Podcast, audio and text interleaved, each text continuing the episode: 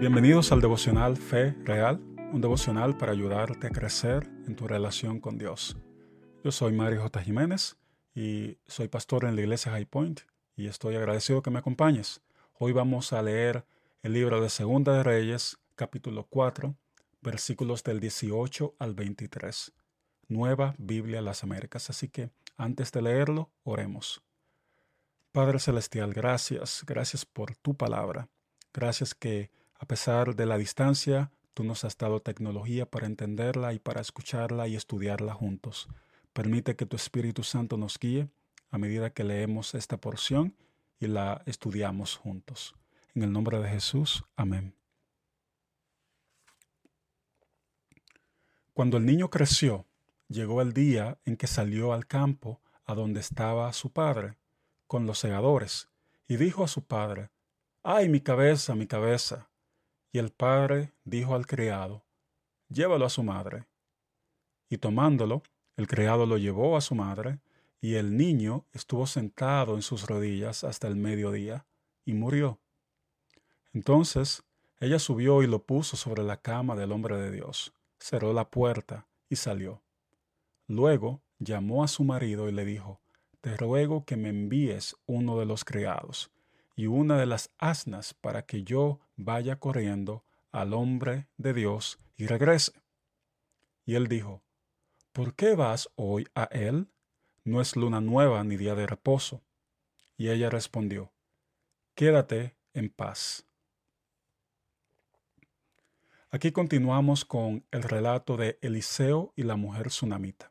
En el devocional pasado vimos que ella recibió una promesa y Dios la cumplió. Ahora parece que esa promesa ha sido arrebatada de sus manos. Aunque no sabemos cuántos años el niño tenía, parece que tenía edad suficiente para acompañar a su papá a trabajar. Quizás la tsunamita ya se había acostumbrado al niño, el sueño ya estaba madurando, era una realidad en su vida, era parte de su familia, y de repente lo perdió. Qué difícil es probar la bondad de Dios, pero las dificultades de la vida nos interrumpen el gozo. Y también vemos cómo hay realidades que se escapan de nuestras manos y nuestro control. Entonces, ¿qué revela este texto acerca de Dios? Que cuando lo que Dios ha prometido parece desmoronarse, cuando la promesa de Dios parece morirse, cuando el sueño parece ya una pesadilla, Dios siempre nos recibe y consuela. Es por eso que la mujer acostó al niño en la cama del profeta Eliseo. Era una representación de que ahí estaba Dios. Es por eso que la mujer fue a ver de nuevo al profeta Eliseo. ¿Y qué me dice este texto acerca de mí? O de la humanidad en general. Y es que tenemos la tendencia a buscar la comodidad y la conveniencia. El tiempo de luna nueva era un tiempo determinado para los festivales y sacrificios.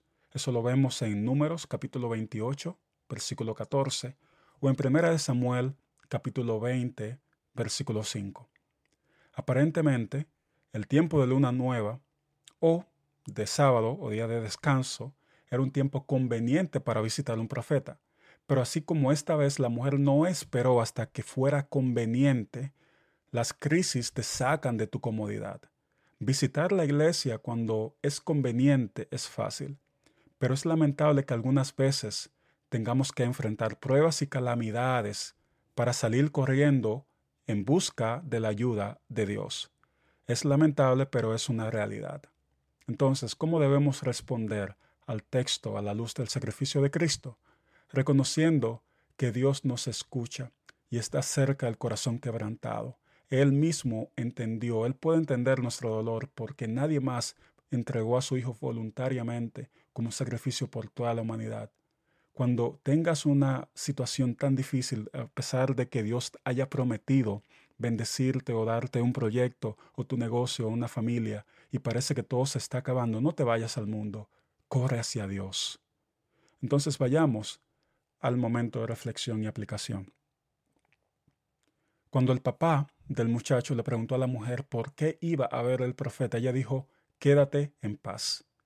Y aunque parezca que la mujer mintió, yo creo que ella sabía algo importante.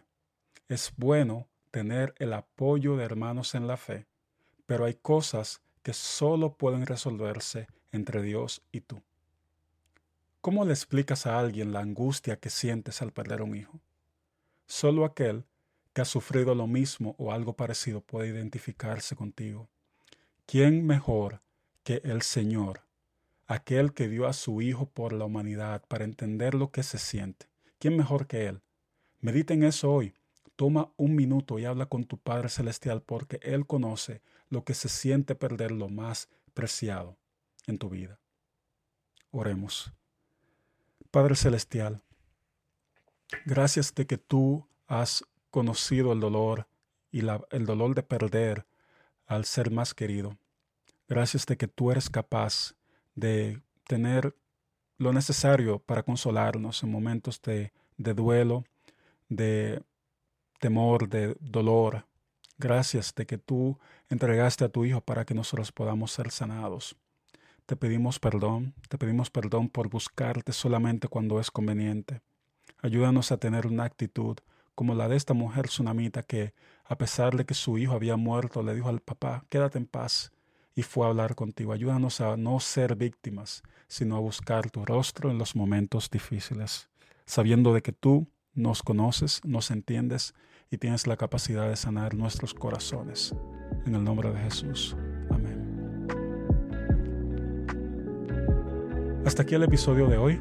Espero que haya sido de bendición para ti, que Dios te bendiga, te guarde y si este devocional ha sido útil para ti, recuerda que lo puedes compartir en cualquiera de tus redes sociales con tus contactos en, en los medios de comunicación como WhatsApp, etc.